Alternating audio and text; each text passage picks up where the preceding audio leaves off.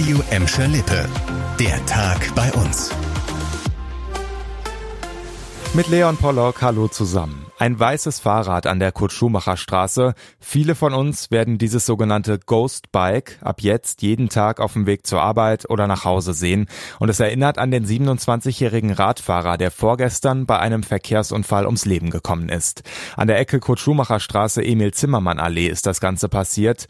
Alex ist Arbeitskollege und auch Kumpel des Getöteten. Und er hat sich bei uns gemeldet, auch um auf das Ghost Bike und somit auch das Schicksal seines Freundes aufmerksam zu machen. Was wir uns natürlich auch dadurch erhoffen, ist, dass der Tod von unserem Arbeitskollegen und Freund äh, nicht jetzt völlig umsonst war. Ähm, denn dieses weiße Fahrrad ist einfach Fakt, das wird uns, uns Arbeitskollegen auf jeden Fall jeden Tag begegnen. Wir fahren zigmal am Tag die Kurt-Schumacher Straße hoch und runter. Es wird uns immer daran erinnern, was wir verloren haben, wen wir verloren haben und vor allem, dass wir immer achtsam sein sollen. Das Ghostbike wird durch den ADFC aufgestellt. Wie viele es insgesamt in Gladbeck, Bottrop und Gelsenkirchen gibt, ist nicht bekannt. Vor drei Jahren war in Buhr laut ADFC das erste weiße Fahrrad in Gelsenkirchen aufgestellt worden. Die Ursache für den tödlichen Unfall vorgestern ist währenddessen immer noch unklar.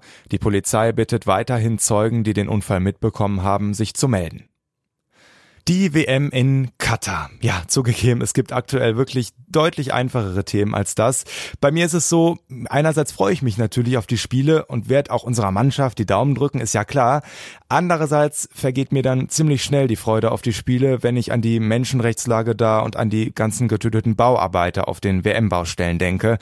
Und ich bin da mit meiner Einstellung nicht der Einzige. Auch der FC Schalke hat sich heute zu Wort gemeldet. Die Vergabe der WM sei ein historischer Fehler gewesen. Dass zum Beispiel die Menschenrechtslage im Bewerbungsprozess keine Rolle gespielt habe, sei bitter und unverständlich, sagt der Verein. Annika Bönig hat mehr dazu. Um während der umstrittenen WM ein Zeichen zu setzen, will Schalke in den nächsten Wochen auf seinen Kanälen verstärkt über Themen berichten, die für den Verein nach eigener Aussage unterstützenswerter sind. Am Freitag fährt zum Beispiel die Abteilung für Erinnerungskultur zur KZ-Gedenkstätte Buchenwald. Eine Woche später macht Schalke beim Aktionstag gegen Gewalt an Frauen mit. Außerdem soll das Thema Nachhaltigkeit weiter nach vorne gebracht werden. Während der Fußball-WM appelliert Schalke auch an den DFB, die Öffentlichkeit in Katar sinnvoll einzusetzen. Über den einzigen Schalker WM-Fahrer Maya Yoshida will der Verein nur kurz informieren, wenn er mit der japanischen Nationalmannschaft spielt. Auch wenn das jetzt wahrscheinlich die wenigsten überrascht, so wenige Wochen vor Weihnachten ist das für uns alle trotzdem keine schöne Nachricht. Die Ele erhöht wieder die Preise. Zum 1. Januar in den Grundversorgertarifen. Und nicht nur die Verbrauchspreise steigen, sondern diesmal auch die Grundpreise. Die zwar nur um wenige Euro, aber es ist natürlich trotzdem eine Belastung, die auf uns zukommt. Strom wird jetzt zum Beispiel um etwa 10 Cent pro Kilowattstunde teurer. Bei einem normalen Einfamilienhaus sind das etwa 30 Euro mehr im Monat. Beim Gas sind es sogar 60 bis 80 Euro mehr im Monat.